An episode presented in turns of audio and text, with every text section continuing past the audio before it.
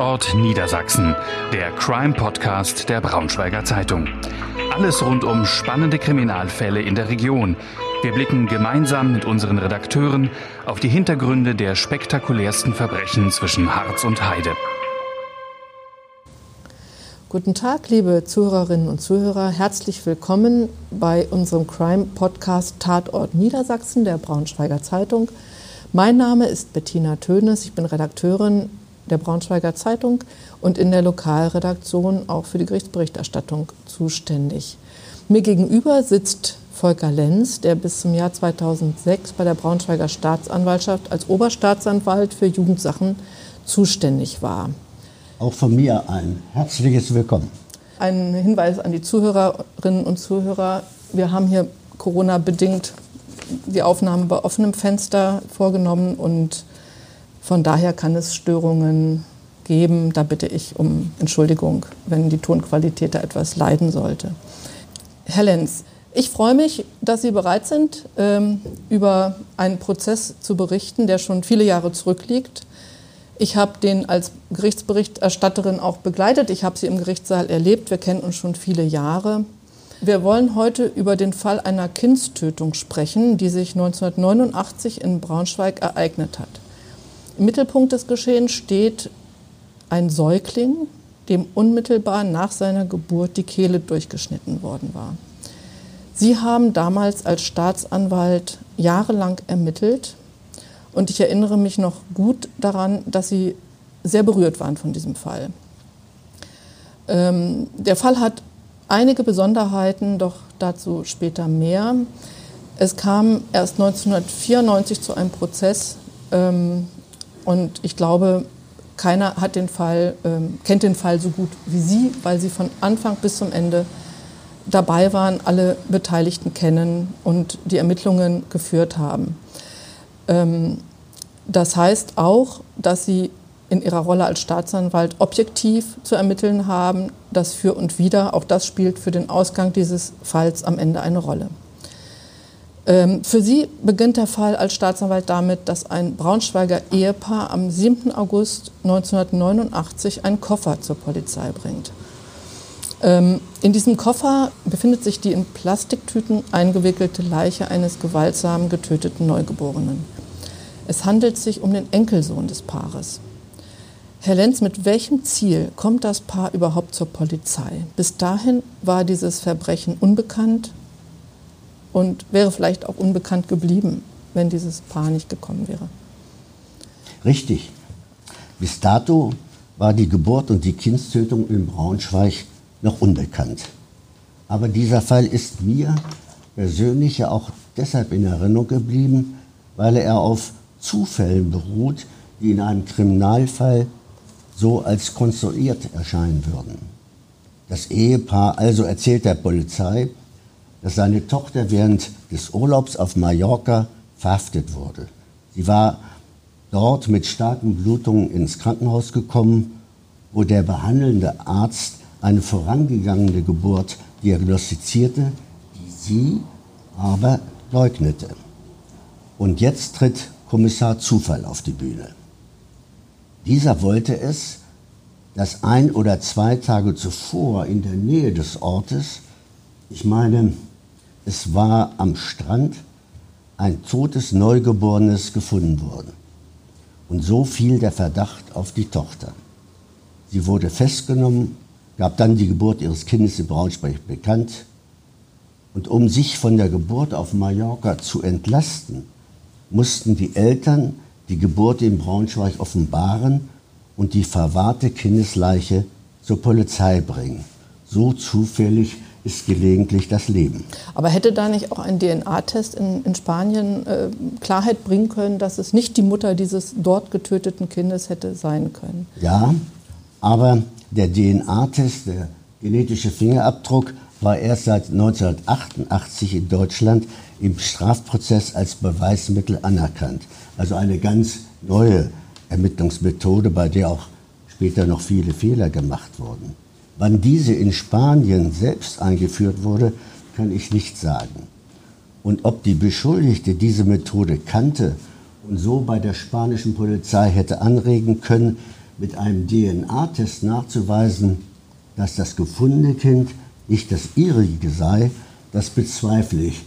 Denn der DNA-Test gehörte sicherlich nicht zum Schulwissen damals. Mhm. Andererseits ähm, hätte sie sich dieser Frage ja auch stellen müssen, wo ist ihr Kind? Denn der Arzt in Spanien hat ja eindeutig festgestellt, dass diese Frau, diese junge Frau, eine Gymnasiastin aus Braunschweig, äh, ein Kind kurz zuvor geboren hat. Äh, ist, ich, es wurden Plazentareste noch gefunden äh, bei der Untersuchung. Das heißt, es war klar, sie hat ein Kind geboren. Also sie wäre ja wahrscheinlich ohnehin auch in Erklärungsnot geraten. Jetzt erreichen die Eltern auch ihr Ziel. Ähm, die, ihre Tochter, die 20-Jährige, darf nach Deutschland ausreisen. Und ähm, hier kommen jetzt Sie und die Braunschweiger Ermittlungs-, also die Braunschweiger Polizei ins Spiel. Ähm, sie kommt in Braunschweig an und muss sich nun hier Fragen stellen. Das tote Kind liegt jetzt in der Pathologie. Es ist bekannt, dass dort ein Gewaltverbrechen geschehen ist. Was, was sagt die Tochter zu Ihnen? Was, was erfahren Sie als äh, zunächst über diesen Fall?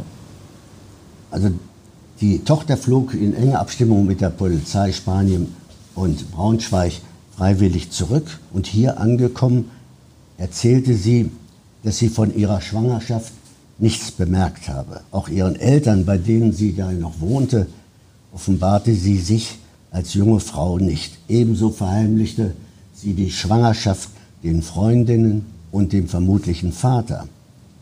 Sie behauptete vielmehr, sie selbst habe ihre eigene Schwangerschaft die ganzen Monate nicht wahrgenommen. Dann erlebte sie in der Toilette der elterlichen Wohnung eine Geburt und gab hierzu an, das Kind verloren zu haben. Von dort aus, von der Toilette aus, will sie dann die Mutter zur Hilfe gerufen haben.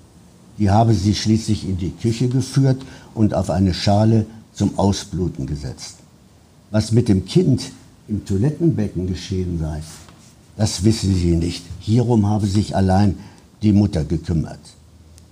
Und, und dann sei sie drei oder vier Tage später ja auch nach Mallorca geflogen mit ihren Freundinnen, wie verabredet und geplant, um dort ihren Urlaub zu verbringen.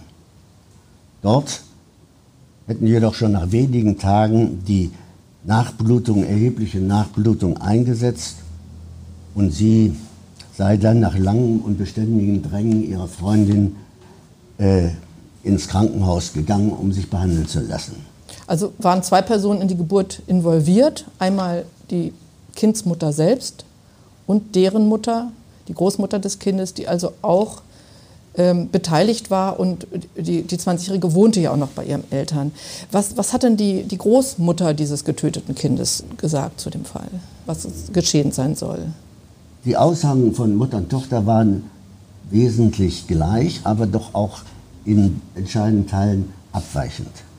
Die Mutter gab an, ihre Tochter sei von der Toilette zu ihr ins Wohnzimmer gekommen und sie sei nicht in die Toilette gerufen worden und habe sie um Hilfe gebeten. Sie habe die Tochter daraufhin in die Küche geführt, dort auf eine Schale zum Ausbluten gesetzt, sei dann in das Bad gegangen und dort habe sie in dem Toilettenbecken ein frisch geborenes Kind vorgefunden. Verletzungen am Hals des Kindes habe sie nicht bemerkt. Sie habe auch diese Verletzungen nicht herbeigeführt. Und sie habe geglaubt, das Kind sei tot geboren den toten Körper dann eingewickelt und die ganze Zeit im Schrank des Elternschlafzimmers aufbewahrt. Ihrem Ehemann habe sie von all dem nichts erzählt. Wie haben Sie denn Mutter und Tochter, Sie haben ja beide vernommen, erlebt? Das war für mich schon überraschend. Die Kriminalpolizei flog die Tochter, holte die Tochter nach dem Rückflug vom Flughafen ab und brachte sie nach Braunschweig wo ich sie gleich an einem Freitagnachmittag, ich erinnere mich da, deshalb daran, weil ich an sich in meine Heimat fahren wollte, an einem Freitagnachmittag gleich zum Haftrichter im Amtsgericht vorführen ließ. Sie wirkte sehr beherrscht und kühl. Kritisch und auch insistierend hinterfragte sie die bisherigen Ermittlungen und auch die Angaben der eigenen Mutter. Sie bestritt weiterhin, das völlig überraschend geborene Kind mit den festgestellten Halsverletzungen getötet zu haben. Allein die Mutter habe sich um das Kind gekümmert. Wer wisse sie nicht. Daraufhin ließ sich die Mutter von der Polizei ins Amtsgericht holen, um Mutter und Tochter gegenüberzustellen. Und was folgte, war ein Dialog, der den weiteren Ermittlungs- und Prozessverlauf bestimmte. Die Mutter trat von hinten mitfühlend, so war jedenfalls mein Eindruck, an die Tochter heran, legte die Hand auf deren Schulter und sagte, Kind, sag doch die Wahrheit. Daraufhin wendete die Tochter leicht ihren Kopf zur Mutter und antwortete bestimmt, Mutter, sag du doch die Wahrheit. Das heißt, Sie konnten der Wahrheit durch die Aussagen der beiden Frauen nicht, nicht unbedingt näher kommen. Ähm, wovon Sie allerdings ausgegangen sind, soweit ich mich erinnere, ist, also eine der beiden Frauen musste das Kind getötet haben. Also es gab keinen Hinweis auf einen anderen möglichen Täter. Ähm, Sie fingen jetzt an, weiter zu ermitteln. Was, was, was erbrachten die Ermittlungen im Verlauf der weiteren äh, Befragung? Nun, es wurde natürlich ein medizinischer Sachverständiger eingeschaltet. Dieser kam zu dem Ergebnis, dass es sehr unwahrscheinlich war, dass die Tochter keine Kenntnis von ihrer Schwangerschaft hatte. Und nachdem sich die beschuldigte Tochter zunächst weigerte, den Namen des möglichen Vaters zu benennen und ich ihr daraufhin verdeutliche, dann werde ich in deiner Schule jeden Jungen befragen, offenbarte sie schließlich den Namen. Diesem war jedoch eine Schwangerschaft nicht bekannt, denn beide hatten nur eine kurze Beziehung. Auch ihren eigenen Freundin war die Schwangerschaft unbekannt geblieben. Auch ihnen hatte sie sich nicht anvertraut. Jedoch hatten einige von ihnen am See beim Baden eine Wölbung ihres Bauches festgestellt. Diese Veränderung habe sie jedoch mit einem Nabelbruch zu erklären versucht. Andere Freundinnen hatten beim Besuch von Diskotheken bemerkt, dass die Beschuldigte beim Stehen ihren Rücken und ihren Bauch auffällig abstützte. Also vermuteten Sie oder aufgrund auch dieser Indizien, dass sie von ihrer Schwangerschaft gewusst haben muss. Hat sie das denn verdächtig gemacht in Ihren Augen? Ja, aus diesen, aber auch aus vielen weiteren Gründen. Ihre Einlassung, sie habe von einer Schwangerschaft nichts gewusst, hat mich nicht überzeugt. Sie wusste von ihrem vorangegangenen Geschlechtsverkehr. Sie verweigerte zunächst die Benennung ihres Partners, den ich ja zur weiteren Aufklärung befragen wollte. Die Unkenntnis von der Schwangerschaft hielt der medizinische Sachverständige für sehr unwahrscheinlich. Und einige Freundinnen hatten sie auf die auffällige Wölbung ihres Bauches angesprochen. Andere bemerkten eine typische Pose einer Schwangeren bei ihr. Und nur sehr, sehr selten sind die Fälle, dass eine Schwangerschaft nicht bemerkt wurde. Alles sprach für mich dafür, dass sie um ihre Schwangerschaft wusste, diese jedoch verheimlichte, ja verdrängte, weil sie nicht schwanger sein wollte, ein Kind nicht wünschte. Eine Vermischung von Verdrängen und Verheimlichen. Weiterhin, nach der Schilderung der Mutter kam die Beschuldigte ohne das Kind von der Toilette zu ihr ins Wohnzimmer und bat um Hilfe. Das setzt voraus, dass die Beschuldigte zuvor die Nabelschnur durchtrennt hatte und hierzu einen scharfen Gegenstand in der Toilette hatte. Mit einem solchen war, so der Sachverständige, ja auch der Hals des Kindes halb durchtrennt worden.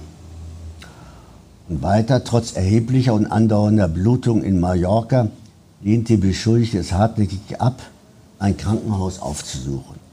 Erst das beharrliche Drängen der Freundin konnte sie bewegen, sich dort dann schließlich in ärztliche Behandlung zu begeben. Und auch dann verleugnete sie noch gegenüber dem spanischen Arzt die zunächst vorangegangene Geburt. Dieses spricht aus meiner Sicht deutlich dafür, dass sie sowohl die nicht gewollte Geburt eines Kindes als auch die nachfolgende Tötung des Kindes verheimlichen wollte auch unter Inkaufnahme eigener gesundheitlicher Gefahren. Ist das denn typisches Verhalten? Sie haben ja viele Straftäterinnen, Straftäter kennengelernt im Laufe ihres Berufslebens.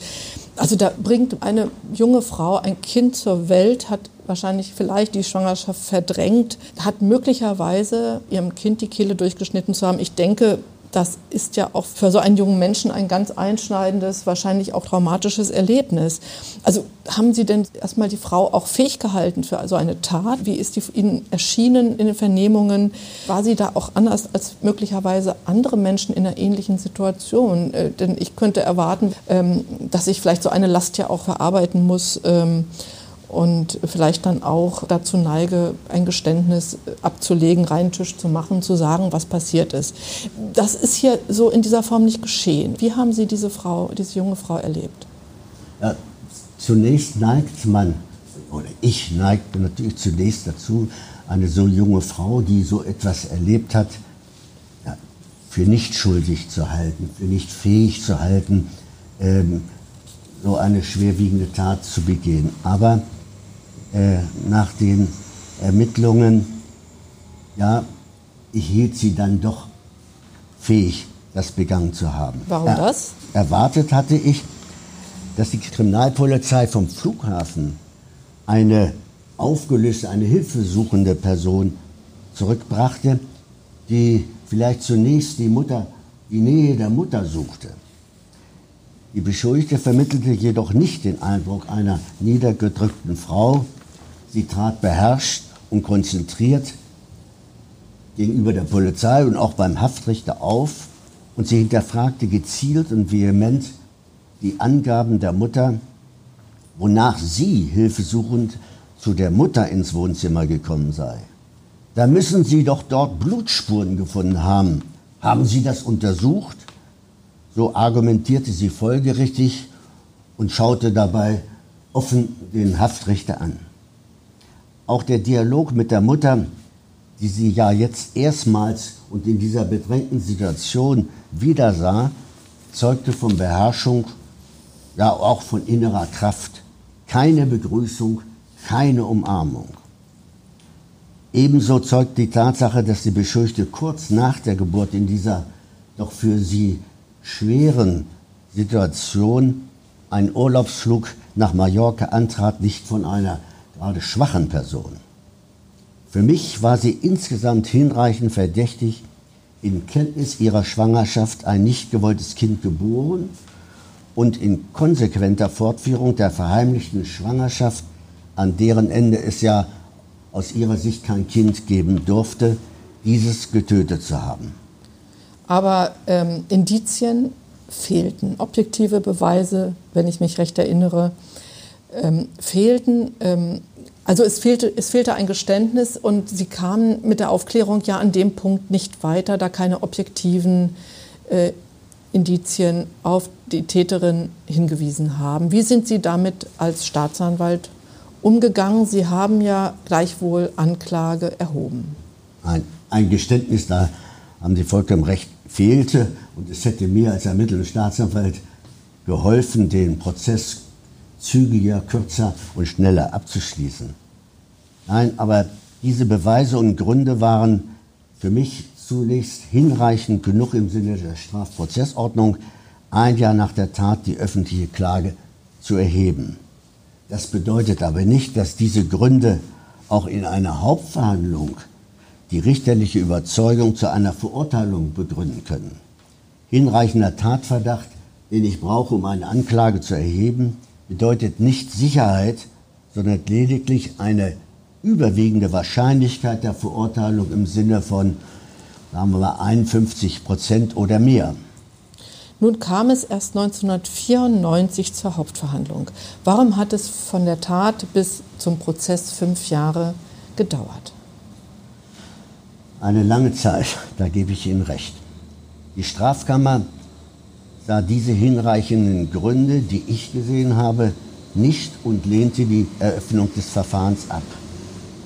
Auf meine sofortige Beschwerde zum Oberlandesgericht kam es erst dann 1994 zu einer Hauptverhandlung. Da war die Angeklagte schon Mutter eines weiteren Kindes. Die Angeklagte machte dann in der Hauptverhandlung von Beginn an von ihrem Aussageverweigerungsrecht Gebrauch und sagte zur Sache nicht aus. Insoweit war sie schon gut und richtig von ihrem Verteidiger beraten. Also blieb auch im Prozess diese Frage und klar äh, hat die Kindsmutter oder deren Mutter die Tat begangen. Es blieb unklar, denn auch die Mutter verweigerte die Aussage und wiederholte ihre früheren abweichenden Angaben, die die Tochter belasteten, nicht. Damit musste ich rechnen, aber sicher war es nicht. Wie ging das Verfahren aus? Ja, diese Beweissituation, schweigende Tochter, schweigende Mutter, erlaubte nicht die erforderliche Gewissheit zu einer Verurteilung. Wer von beiden Frauen, Mutter oder Tochter oder auch die dritte Alternative, beide gemeinschaftlich hatten oder haben die Tat begangen. Mein Antrag am Ende des Plädoyers lautete deshalb auf Freispruch. Freispruchsantrag des Staatsanwalts. In dubio pro reo, im Zweifel für den Angeklagten. Da kommen wir noch mal auf Ihre objektive Rolle als Staatsanwalt zu sprechen. Manche mögen ja die Vorstellung haben, dass ein Staatsanwalt, so der Ankläger, auf der Gegenseite des, des Angeklagten oder der Angeklagten steht und versucht, äh, die Person unter allen Bedingungen ähm, doch zu einer Verurteilung zuzuführen. Aber so ist es ja nicht. Die Staatsanwaltschaft soll ja sowohl für als auch gegen den Angeklagten und die Angeklagte die Argumente sammeln. Das heißt, sie selber, derjenige, der fünf Jahre ermittelt hat, der die Tochter für verdächtig hält oder auch davon wahrscheinlich überzeugt war, dass sie die Tat begangen hat, haben am Ende doch für einen Freispruch plädiert. Wie haben Sie das ähm, verarbeitet? Äh, wie haben Sie das empfunden, dass Sie am Ende es niemanden gab, der für diese Tat ähm, dann doch ähm, schuldig gesprochen wurde? Der Staatsanwalt muss Pro und Contra ermitteln. Er muss das Für und Wider ermitteln und abwägen und ist nicht einseitig äh, beschäftigt, äh, nur um zu verfolgen, sondern dann, wenn er selber Zweifel hat, muss er diese auch begründet tragen und gegebenenfalls selbst auch einen Freispruch beantragen. Aber Sie haben auch mir mal gegenüber erwähnt, dass das am Ende es keinen, niemanden gab, der diese, diese Tat sühnen muss, auch eine Stärke des Rechtsstaates ist. Ja. Können Sie das nochmal erläutern? Ja, ja äh, natürlich ist das eine Stärke, so denke ich, unseres Rechtsstaates. Äh, wir haben Grundsätze, auf denen wir fußen, der unseren Staat, unseren Rechtsstaat, unsere menschliche Gemeinschaft trägt. Und an diese Grundsätze müssen wir festhalten, an denen müssen wir uns auch messen lassen. Und zu einer dieser Grundsätze lautet im Zweifel für den Angeklagten oder hier für die Angeklagte dubio pro reo und dieser Grundsatz muss bleiben. Aber gleichwohl war ja der Prozess für Sie auch wichtig. Ja, auch dieser Fall einer Kindstötung hat mich schon sehr betroffen gemacht. Es sind ja mehrere Fälle, die man ermittelt und erlebt hat. Ein menschliches Wesen wurde gewaltsam zerstört, als es doch gerade erst begonnen hatte zu leben. Und doch konnte das Tatgeschehen nicht geklärt werden. Die Mutter musste freigesprochen werden und mit diesem widersprechenden Sachverhalt zunächst muss man leben.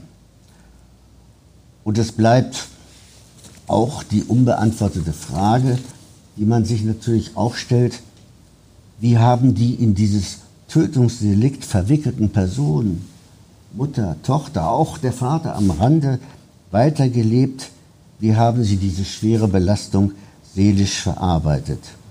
Und es bleibt das sollte man nicht vergessen, der schmerzliche Gedanke, dass einem gerade geborenen Kind die Zukunft, ein volles Leben gewaltsam entrissen wurde und das in unserer Zeit. Und warum? Warum ist das geschehen? Äh, da können wir ja noch mal auf die damalige Rechtslage zu sprechen kommen. Die war anders, als sie heute ist. Ähm, wenn die Kindsmutter also damals überführt und verurteilt wird, als Täterin überführt und verurteilt worden wäre, hätte sie mit einer geringeren Strafe rechnen können als heute. Nein, äh, das nicht. Aber vielleicht gebe ich hier kurz mal einen äh, kurzen geschichtlichen Überblick.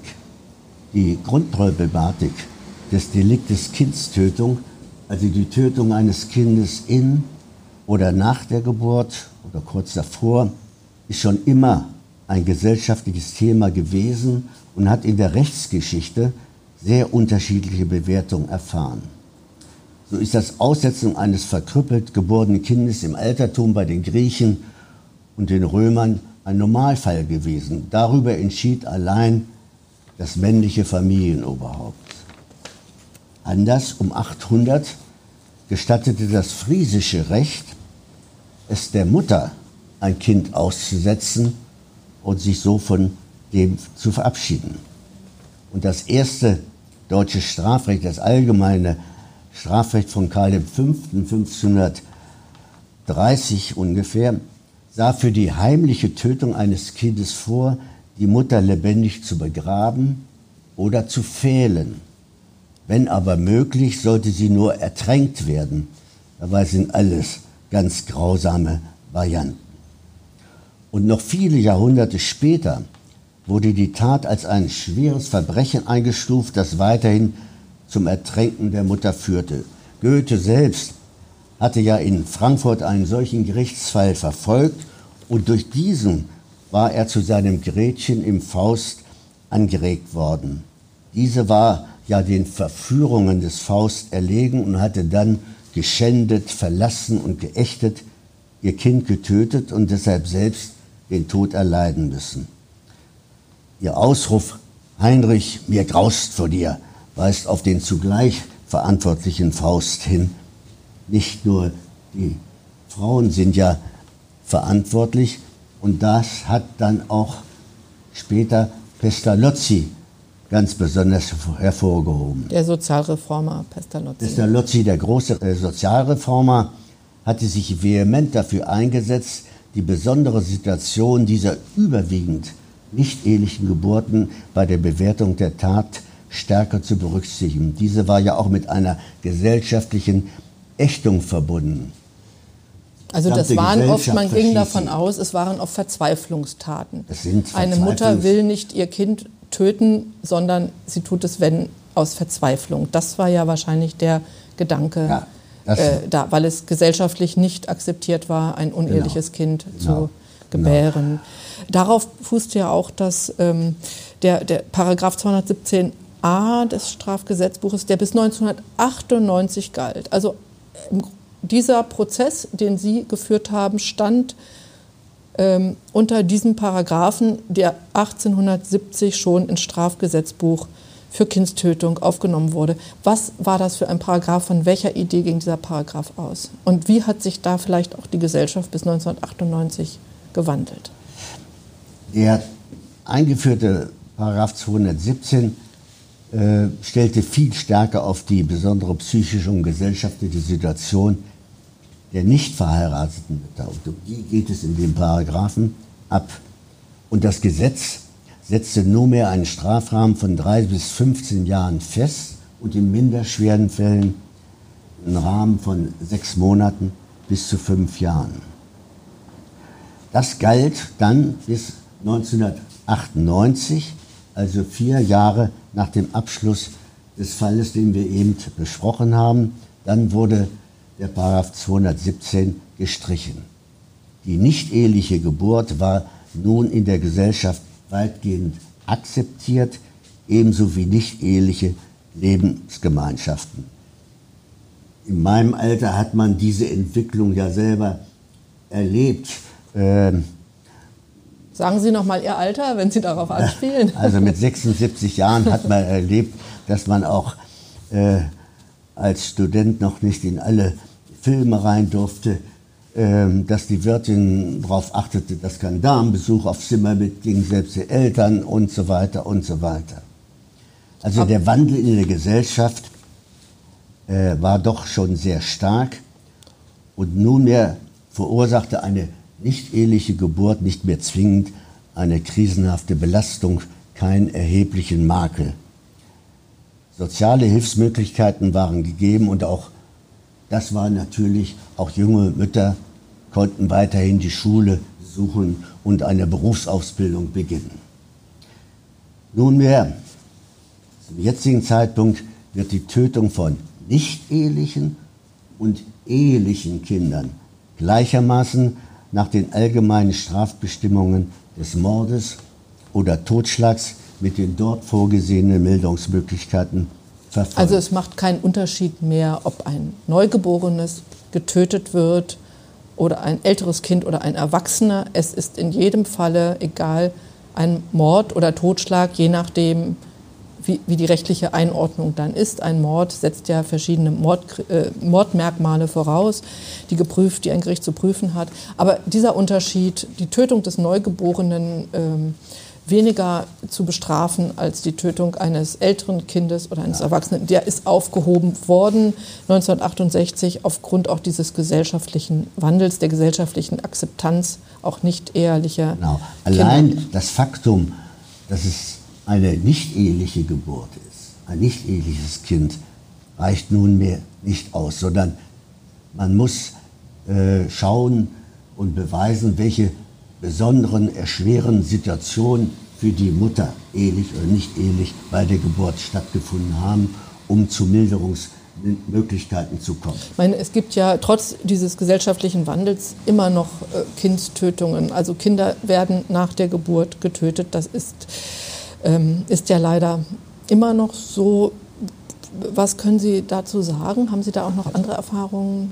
Man, man geht so von 30 bis 40 Fällen der Kindstötung, also unmittelbar, nicht Kindertötung, sondern Kindstötung in der Geburt äh, pro Jahr aus. Äh, das erscheint wenig, aber jedes Schicksal, einzelnes Schicksal wird doch schwer. Lassen Sie mich aus neuerer Zeit zwei Fälle anführen. 2012 wurde bei einer Wohnungsauflösung in Mittelhessen die Leichen von drei Babys in Kühlboxen gefunden. Drei Babys, die schwer ausgetragen, schwer geboren und dann in Kühlboxen getötet verwahrt wurden.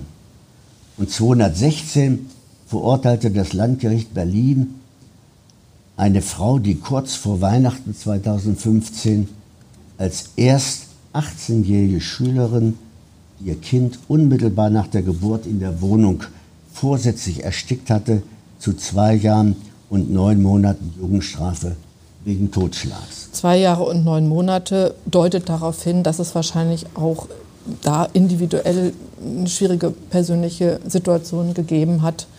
Und das wird ja auch glücklicherweise von unserer Justiz berücksichtigt, die nach der individuellen Schuld fragt und eben vermute ich, bei zwei Jahren und neun Monaten Jugendstrafe auch wahrscheinlich eine individuell verzweifelte Situation der Mutter möglicherweise berücksichtigt hat.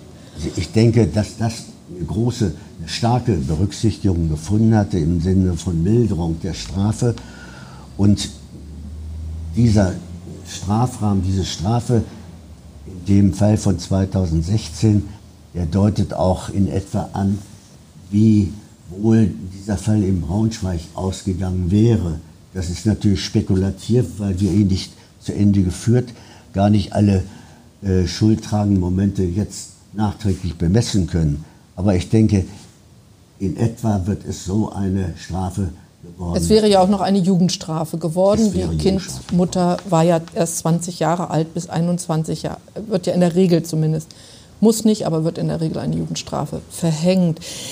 Vielleicht nochmal, wie wäre das denn gewesen, wenn die Großmutter dieses Neugeborenen in den Verdacht geraten wäre oder womöglich ihr die Tat hätte nachgewiesen werden können? Für sie hätte dieser besondere Paragraph der Kindstötung ja gar nicht gegolten. Oder? Nein, für sie hätte 217 äh, nicht äh, gelten können, weil es nur auf die Mutter anwendbar gewesen wäre, nicht auf die Großmutter. Für sie wären die Tatbestände äh, des Mordes und Totschlags geprüft worden.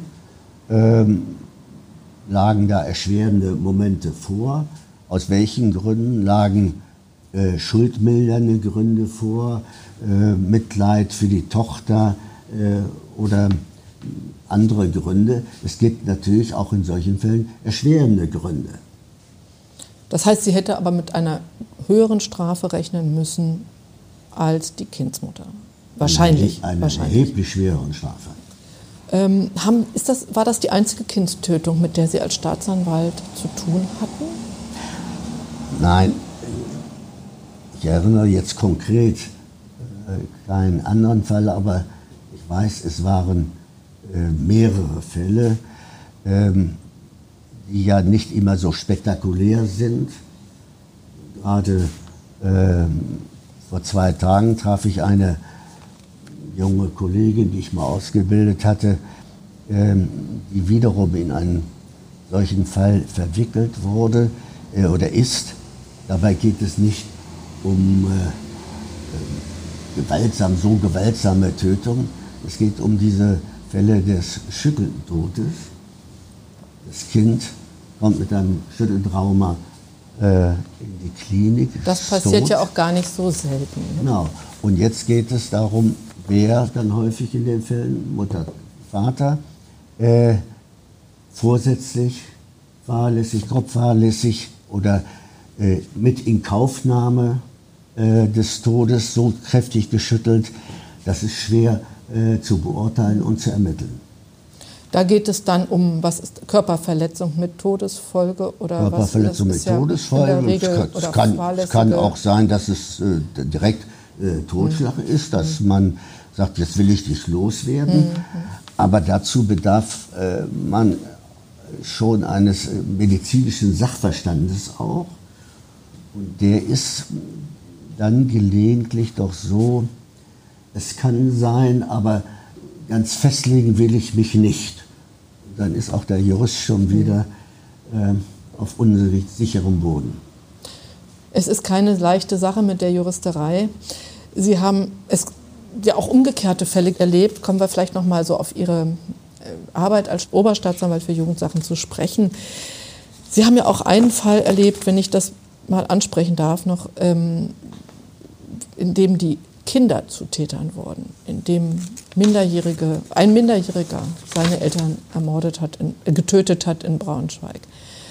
Das war schon ein sehr bewegender Fall, der auch in den Medien äh, lange nachwirkte. Braunschweig war aufgesucht von allem, äh, was in der Bundesrepublik an Medien vertreten war. Was ist da geschehen? Ich erinnere mich auch an den Fall, äh, der war sehr aufsehenerregend und ähm, auch sehr erschütternd. Ähm, war das auch für Sie etwas, was, was ähm, ja, der Fälle, die Ihnen bis heute in, in nachhaltig in Erinnerung geblieben sind? Ich denke, ich werde Ihnen. Ja, äh, berichten Sie vielleicht erstmal. Noch, ich werde Ihnen noch lange im berichten, Gedächtnis berichten behalten. Sie mal, was ist da geschehen im Jahr 2004? Der Vater ein hochgebildeter Professor, hatte seinen beiden 13- und 14-jährigen Söhnen immer wieder angedroht, er werde sie in einem Internat unterbringen, wenn die Schulleistungen nachließen. Als er dann wieder einmal den Jungen dieses angedroht hatte, erschoss der 13-jährige Sohn die Stiefmutter mit 13 Schüssen, ergriff dann eine andere großkalibrige Koltpistole tötete den Vater und schoss sich selbst durch den Kopf und überlebte wie durch ein Wunder. Dem später hinzukommenden älteren Bruder erklärte er blutend seine Taten. Um sich mit dem Blut des Bruders nicht zu beschmutzen, entkleidete sich der Ältere zunächst bis auf die Unterwäsche. Und den herbeigerufenen Rettungskräften widersetzte sich das verletzte Kind, das sich durch den Kopf geschossen hatte, mit den Worten, lasst eure Pfoten von meinem Kopf. Und später, als die Polizei den Älteren fragte, wie es ihm gehe und was er so empfinde, entgegnete dieser, auch bei seinem Vater gelte das Motto, wo gehobelt wird, da fallen auch Späne. Der tötende Junge, noch ein Kind, war mit seinen 13 Jahren strafunmündig. Und deshalb musste ich das Ermittlungsverfahren einstellen. Und doch blieben für mich und viele andere doch noch sehr viele Fragen offen, die ich nicht beantworten kann. Aber auch das wahrscheinlich eine Verzweiflungstat? Äh, Oder? Ich sehe das als Verzweiflungstat und ich kann äh, in etwa mich hineinversetzen, wenn so junge Kinder innerlich so fest verharmt sind, dass sie keine Lösungsmöglichkeit mehr finden, dass sie äh, sich auch, darum habe ich das so geschildert, verbal äh, so absetzen, abschützen, äh, dass sie dann zu einer solchen Tat kommen, da muss schon vieles äh, zerstört worden sein in diesen Seelen. Und darum meine Frage, gelingt es den Kindern, dass die Seelen wieder heilen werden? Aber Sie haben von dem Jungen nichts weiter in der Zukunft gehört? Nein, äh, lediglich, so ist meine Erinnerung, dass sie beide von Braunschweig, die Eltern äh, waren ja nun tot, getötet, dass sich ein äh, Onkel im Süden Deutschlands ihrer angenommen hatte und äh, äh Vormund wurde. Ähm, ihr Berufsleben war nun nicht nur geprägt von Tötungsdelikten und grausamen Verbrechen und Schicksalen. Ähm, Sie hatten noch mal ein Beispiel mir gegenüber auch erwähnt. Vielleicht können Sie das auch mal äh, schildern, äh, wo es mal nicht ganz so ernst zugegangen ja. ist. Ich bin dankbar, das vielleicht auch erzählen zu dürfen. Vielleicht noch mal zum Abschluss eine, ja, ja, weil eine wir etwas ja, ja mehr gewohnt sind aus dem, aus dem Fernsehen immer nur Peng Peng und Gewalttaten zu sehen, hochnäsige Staatsanwälte, bemühte Kriminalbeamtinnen und Beamten. Sind die Bilder nicht richtig? Hm? Die Bilder sind falsch. Bilder sind falsch. Okay. Also zu diesem Fall. Nehmen wir mal diese Person Klaus Dieter. Der war ein freundlicher, etwas anbiedernder Grenzgänger zwischen Legalität und Illegalität und er begleitete mich, ich meine so 30 äh, Jahre. In unserem kleinen Braunschweig läuft man sicher auch häufiger äh, auf dem Kohlmarkt über den Weg, beim Kaffee oder bei anderer Gelegenheit. Also 30 äh, Jahre kann er ja Sie nicht begleitet haben als Staatsanwalt, da Sie ja nur bis 21 zuständig waren? Ja, aber, Oder aber wie hat sich das entwickelt? Was eine, ist da vielleicht, doch, äh, vielleicht doch auch als Staatsanwalt. Denn entweder waren wir miteinander durch seine Straftaten verbunden. Was hat der gemacht? Also, Im ersten Fall lernt man uns bei, ähm, äh, ich glaube, das war eine äh, Unfallflucht gewesen, kennen. Aber er kam auch später zu mir, zu seinem Staatsanwalt, wenn er rechtliche oder persönliche Probleme hatte und er meinen Rat suchte. Insoweit hatte er durchaus Vertrauen zu seinem Staatsanwalt. Außerdem war ich ja sicherlich auch billiger mit einer Auskunft als ein Rechtsanwalt. Aber kennengelernt hatten wir uns in einem Gerichtstermin, in dem ich wohl, ich war damals viel jünger, etwas zu laut und zu forsch plädiert hatte gegen ihn als Angeklagten. Ich hatte wohl so richtig auf den Tisch gehauen. Er aber wurde vom Amtsrichter Bauer Hans-Peter Bauer freigesprochen.